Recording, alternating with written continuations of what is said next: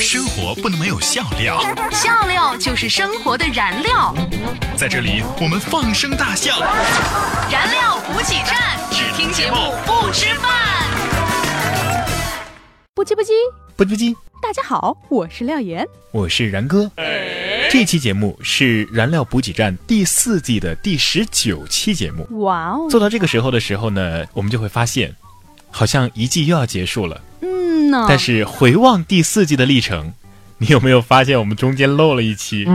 没有呢。呃，你可以看一下我们这个喜马拉雅或者各种网络电台上的这个列表，你会发现其中有一期是跳过了的，那一期去哪儿了？至今为止是一个谜。哪一期？我也不知道。呃，感兴趣的听众可以寻找一下，有奖哦，有奖竞猜。一个话题，一堆段子，笑死人不偿命啊！燃料补给站，段子大联欢啊！一如既往，Maple Tree 给我们发来了青年问禅师的段子。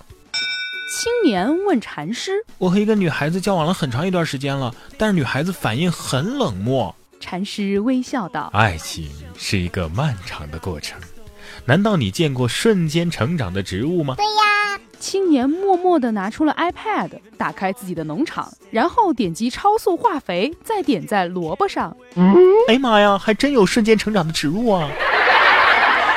青年问禅师：“我对我第一个女朋友百依百顺，她说我没主见，然后把我分手了。”禅师摸了摸头，又问禅师：“我对我第二个女朋友一心一意，总是在她身边表现出很优秀的感觉。她说我人太好了，他不放心，于是又跟我分手了。”禅师又摸了摸头，他接着问禅师。大师，你一直摸头，是是让我用自己的脑子想一想吗？禅师怒吼道：“我的意思是我是个和尚，我懂个屁呀！”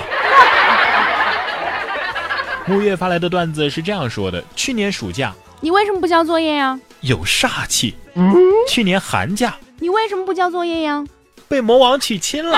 今年暑假，你为什么不交作业呀？我把它交给国家了。我想解释一下这个段子，说的是去年暑假、去年寒假和今年暑假的热剧当中的台词。去年暑假是什么？我只知道今年暑假的《盗墓笔记》，我把它交给国家。所以你就只知道今年的，对吗？但是可以以此类推啊。那你推啊，你倒是推啊。对呀。我能退出那都是剧里的台词，我哪知道是哪个剧啊？以上段子都是由网友和听众跟我们分享。以下段子好笑的是然哥找的，不好笑的是廖岩审核的。明明可以靠脸吃饭，但是我却要努力上学，为啥呢？这就是我和明明的差距呀。今儿看到一句话，说每个人呐都有一个长得丑的朋友，如果你没有的话，那就很尴尬了。看完之后突然觉得有点不寒而栗。你知道是什么意思吗？就我身边好像没有长得丑的朋友啊。以为你就是那个丑的人。今儿去相亲了，是家里人介绍的，各种夸，说他人好啊，文静啊。为了应付家里嘛，我就硬着头皮去了。到了饭店一看，哎呀妈，这高中同学呀！吃了顿饭我就回去了，跟家里人说呀，哎，他他不行，不合适。这家里人却一再追问，为啥不合适啊？我就说出了实情，高中他打胎的那个钱还是我借给他的呢。早上到包子铺买包子，卖包子的小二竟然用手给我捡包子，我顿时就火了呀！你为什么不用筷子呀？小二含情脉脉的跟我说：“啊，没事儿，我不怕烫。”小时候我老是吵着要去水族馆，终于有一天啊，老爸就骑着自行车带我去了一个很远的地方，还给了门口的老奶奶两毛钱，说是门票。我很兴奋啊，在里面的确是看到了好多的鱼呀、虾呀、扇贝呀。直到长大了，我才明白，那是水产市场啊，那两毛钱是看车费。灯红酒绿的酒吧里，我一个人喝着闷酒，突然有个美女过来跟我说：“帅哥，请我喝酒好不好呀？完了呢，我可以答应你一个过分的要求哦。”我一看，哎，美女啊，巴不得呀。于是各种好酒、好吃、好喝的招待着。酒过三巡，他终于对我妩媚的一笑说：“哥，现在你可以提出过分的要求了。”啊，过分的要求是吧？你去把账结了吧。逛街的时候，我看中了一条裤子，我对我妈说：“妈，我想买这条裤子，老妈立刻把钱包递给老爸，摊开手说：“我没带钱包出来。”于是呢，我把求助的眼光投向了老爸，老爸点了点头，又把钱包递给了老妈，摊开手说呃，好巧啊，我也没带。：“是不是亲生的呀？”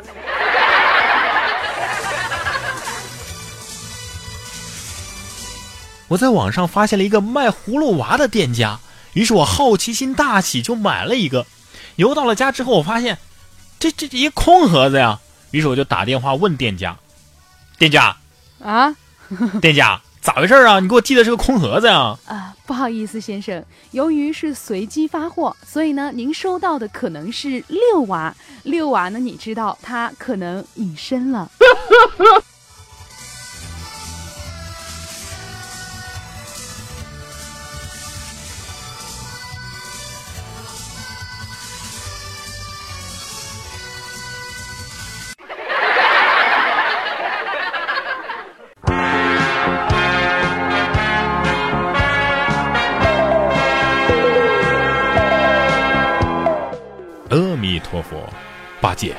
你可知道悟空头上的箍叫什么吗？呃呃，猴头菇。你挑着担，我牵着马。你知道吗，廖岩？嗯，和伪体育迷聊天啊，真的是一件太烦人的事儿了。明明什么都不懂，还要装作很懂行的样子。比如说刚才，我有个朋友问我，这姚明为什么要退出湖人队啊？我差点笑喷了，无奈的指正他说，姚明是田径运动员，擅长的是自由泳。哈 哈笑死我了！姚明明明就是篮球运动员，好吧，这我都知道。而且啊，我听说有一次他在世界杯上扑出好多点球。上学的时候，既不是学霸，又没做过什么坏事儿，长得一般，不谈恋爱，也没怎么学习。毕业之后呢，不是特别出众，但是能够领一份尚可糊口的薪水。想过改变，却坚持每天朝九晚五的赶公交、赶地铁，时常呢感到很苦恼，却还是不知道自己真正想要的是什么。有多少人是这样的呢？举个手吧。我我我，刚刚啊，我请教男朋友股票的技巧，听说做长线呢能够赚钱，但是我又觉得做短线比较有意思。于是呢，我就问他，那我是不是可以把本金分出一半用来做长线，一半用来做短线呀？对呀，他说，可以啊，但是我还是有点不放心，我就追问他怎么做，然后他说，一半做长线，一半做短线嘛。嗯，这样一半给你花，一半放卡里喽。亲爱的，未来的路还很长，充满了未知，可能随时都有危险，所以你乖乖的躲在我身后，让我保护你好吗？你谁呀你？插队还那么多废话，给我滚后面去！本人特别喜欢吃臭豆腐，有一次呢，在路边看到卖臭豆腐的，于是呢就买了一些，给了钱。就在这个时候，城管来了，只听到老板说了声哎，美女，你你你随我来啊！我想着钱都给了，不能不要吧，于是我就追了上去，跑了几里路，直到看不到城管了，他才停下来。事后呢，他跟我说，我说美女，你是我见过的最有毅力的吃货了。某军区新兵训练，一个新兵初来乍到，烟瘾又犯了，看见门口一个大爷在那浇花，就喊：“大爷，帮我买包烟呗。”大爷说你们不是禁烟吗？：“那新兵说，啊，没事的，肯定发现不了，你帮个忙呗。东北人都是活雷锋啊。”于是大爷帮了他。晚上吃饭的时候，连长大骂是谁让司令帮忙买烟的啊？还跟我说什么东北人都是活雷锋？俺们这嘎都是东北人，俺们这个特产高丽参，俺们这嘎猪油炖粉条，俺们这嘎都是活来风。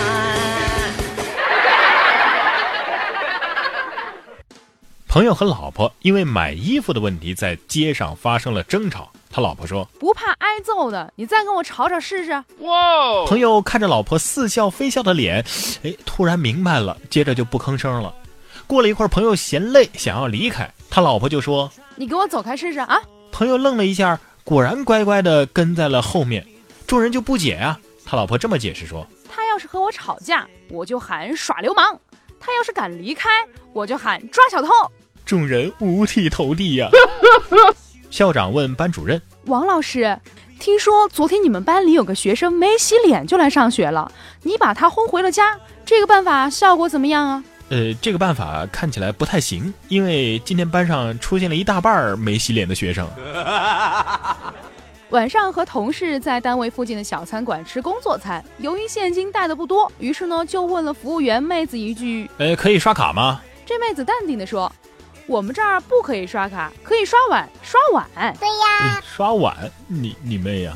我家已经吃了一个星期的饺子了，星期一包的饺子，剩了点馅儿，于是我星期二呢又和了点面，然后又剩了点面，我星期三又和了点馅儿，然后又剩了点馅儿，星期四又和了点面，于是就吃了一个星期的饺子。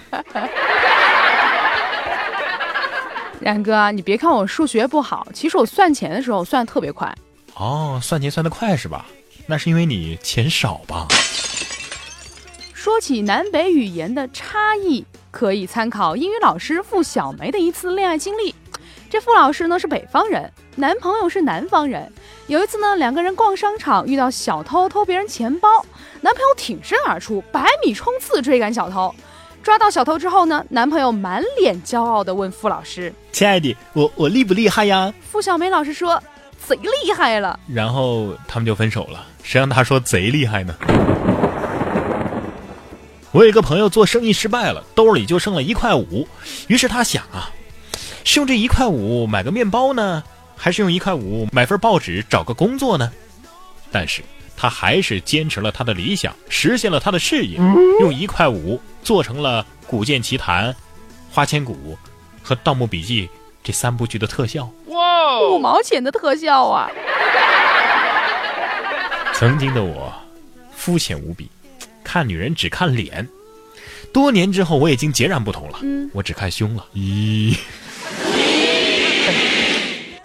给你讲个笑话，然哥。嗯，算了。这是个笑话吗？很久很久以前，有一个特别特别丑的人，比他帅的人都在笑他。于是他暗下决心，要把比他帅的人都变成比他丑的人。于是他选择了理发师这个行业。哇就我说，这理发师啊，要是能老老实实听顾客的想法来理发的话，可能会有效的减少凶杀案的发生。对呀英语听力考试考到一半，一个女生突然双手捂住耳朵，大喊着：“我不听，我不听，我不听！”然后一蹦一跳的跑出了考场。跟女朋友吃手抓饼，加个鸡蛋居然是双黄的，我哈哈大笑。哎呀，看来我们俩真的是天生一对儿啊！然后我们老板也跟着哈哈大笑。是啊是啊，你俩这是要黄啊！邻居家的孩子参加了电视辩论比赛，回来之后呢，高兴地对我儿子说我上电视了。：“我儿子不服气，一下子站到电视上说，我也上电视了。由此可以推理，他们家的电视是大头电视。有一天下班，看到老婆在网购，我一下子就冲了过去，对老婆说：“我能想到最浪漫的事，就是和你一起慢慢变老。”老婆听到之后跟我说呀，你还挺浪漫的，我也是。“呃，既然你也觉得，那这三千块钱一瓶的抗衰老面膜，咱们就省了吧，老婆。嗯今儿个我带着小侄女逛街，不巧碰到了前男友。本来我都不想打招呼，但是呢，他跟他的现女友在我面前秀恩爱，说他女朋友漂亮吧，我又不知道该如何回答。这个时候呢，侄女说妈妈，这就是我爸爸吗？你不是说他已经死了吗？回答的太好了。一晃从学校毕业已经是十几年了，当年翩翩的少年也长成了现在的中年大叔。不过由于我自己开办的企业就在一所大学的附近，我的心态啊仍然是很年轻的。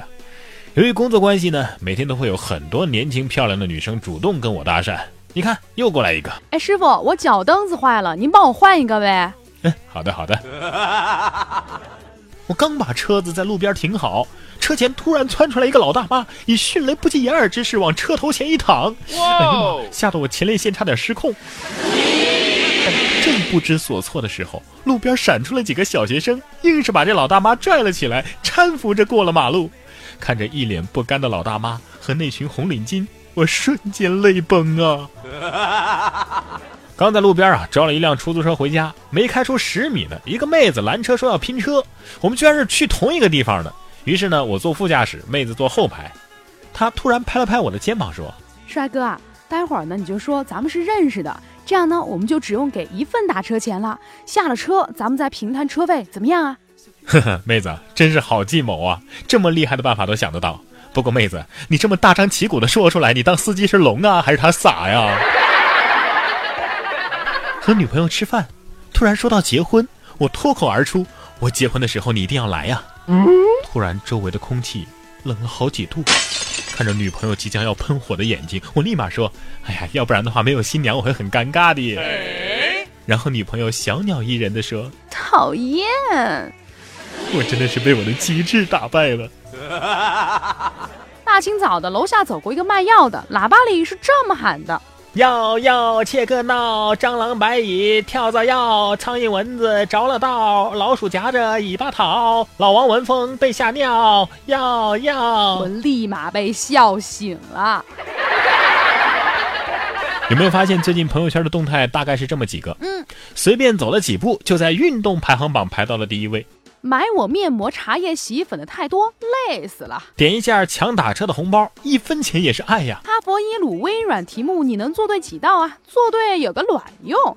能帮我的孩子投一票吗？能帮我的朋友投一票吗？能帮我们企业投一票吗？对了，你能反手摸到你的肚脐眼吗？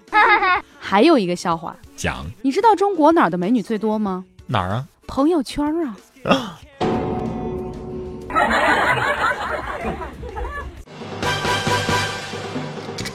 互动就是散呀散不走，话题吐槽，两呀两回头，微信评论、微博艾特我。看到就念，不念是小狗。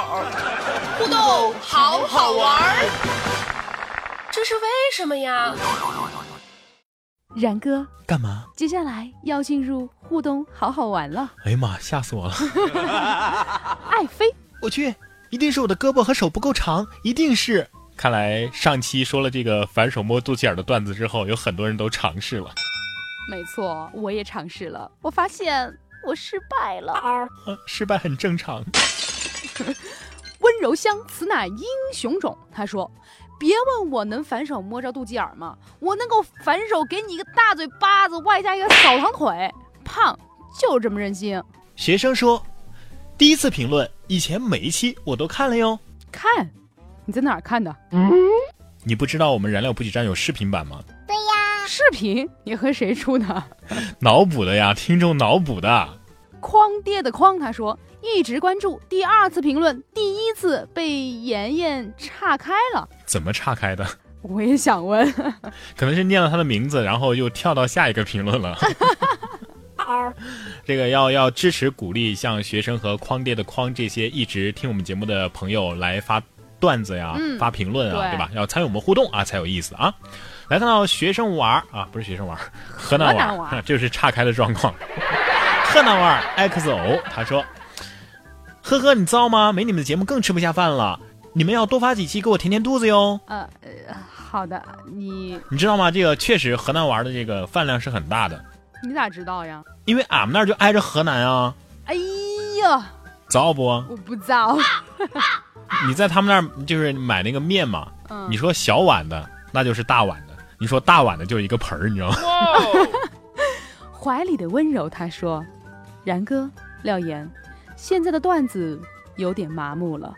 所以我们要尽快的想出让大家不麻木的方案来，在第五季当中给大家新鲜的感觉。麻木了，是您的笑点变高了。您的笑点变高了，是因为我们就是我们的目的达到了。是因为我们节目的质量提高了。上一期我们的互动话题是说说毕业了对你来说意味着什么？毕业意味着这些人可能一辈子都不会再见到了。毕业了，意味着那群可爱的逗逼很难再以相聚了。愿十年后我提着老酒，愿十年后你还是我的老友。啊不，我还没说完。嗯愿十年后你还是我的老狗。你妹！怪米怪眼说塞话，他说：“毕毕业意味着能够不用考虑流量，七七听燃料补给站了啊！在学校的时候没有 WiFi 是吧？这马屁拍的太有质感了。哈哈哈哈哈哈！河南娃儿他说，毕业表示要被逼相亲了，被逼生娃了。可是我都还是个娃呀。你这辈子都是河南娃了，改不了了。心云心有余他说，呃，毕业就意味着你要承担责任，点燃梦想，创造辉煌。哇哦！哎呀妈呀，这梦想有点大哈。尼古拉斯凯林他说，高中单身三年之后，意味着我大学还要继续单身四年。不要这么没有信心嘛。朱一清，V，对刚考完的学生们说：“哥，以个过来人的身份告诉你们，毕业别分手，大学的更丑。”王子云枯木他说：“马上就可以从校园拉拉，马上就可以从校园老腊肉变身职场小鲜肉了。”小蛮姑娘，再也没有人叫我起床了，再也没有人在老师点名的时候帮我答到了，再也没有人给我抄作业了，再也没有人陪我逛校园了，再也没有人和我一起压马路了，再也没有人陪我哭陪我闹了，再也没有人陪我谈恋爱的时候骂醒我了。最重要的是，再也没有人嘲笑我胸小了。为什么呢？为什么呢？前面我前面我都懂，为什么最后一句是这样的呢？因为胸变大了。哦，最罚他说。再也不用见那群傻子了。西窝的女孩她说：“我终于要靠脸吃饭了。”真的吗？难道你是去参加了毕业季的整容活动？毕业季分手的魔咒，很多关系一般的同学逐渐减少了联系，甚至失去了联系。曾经一起的小伙伴们是分道扬镳，去往不同的城市、不同的学校，走不同的人生了。很多人就这样曾经相交，然后分离，最后越来越远。这是一个终点，也是一个新的起点，之前的过渡。啊，反正就跟大家说嘛，这个毕业了呢，如果想要维系和同学之间的感情呢，还是要花时间、花精力去经营的，对吧？对呀，没事还是要点个赞啥的，没事还是要评论个啥的，没事还是发个语音啥的，是吧？这一期我们的互动话题是，就是跟刚刚那个维系感情有一定的关系，嗯，就是情商高的人跟情商低的人啊，嗯，在一起是有点代差的感觉，嗯，所以这一期我们就来说一说和情商低的人相处是一种怎样的体验。廖岩，你是一个情商高的人吗？我当然是一个情商高的人了。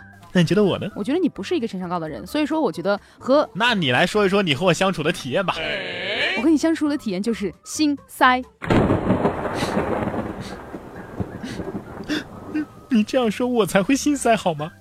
明明是你情商低。和情商低的人相处，就是经常能够一句话就把你噎死，而且比如说你刚刚就把我噎死，而且还不能生气，而且我还不能生气。你要生气的话，别人就会觉得你小心眼儿啊，你对呀，开玩笑的。因为我知道你没有恶意，廖岩，你只是情商低而已。呵呵呵，呵呵的。再比如说，在影视剧里面，我们经常会看到这样的桥段啊，比如说，哎，你这次带来的女生怎么和上次带来的不一样啊？然后我就开始挤眼睛给你，呃，使眼神儿。然后我挤了半天，你说，哎，你眼睛怎么了？然后我就开始踢你，你说，你踢我干嘛？这这个人，我只能只能冲上去告诉他，你是傻逼吗？所以，如果你身边有这样情商低的人，来说一说和他相处是一种怎样的体验吧。没错，如何参加我们的节目互动呢？就是在我们节目下方直接留言，或者是在新浪微博上面廖岩岩 P O P P Y 和然哥说新闻。当然了，你也可以在然哥的微信公众账号上面给他留言，他也可以回复你。他的公众账号是什么呢？我不说，我不说就不说。然哥脱口秀，Oh yeah。活不是只有苟且的现在和看不见的远方，起码此时此刻，你还有廖言廖语的心灵鸡汤。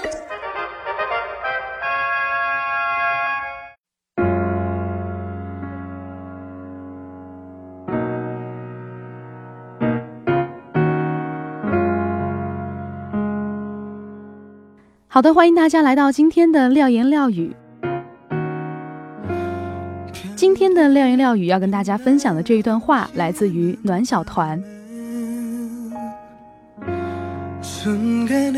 人生不仅要能享受那些成功时刻，让人激情澎湃的名扬天下，也要能够承受之前若干年漫长岁月里寂寞冷淡带来的寒窗无人问。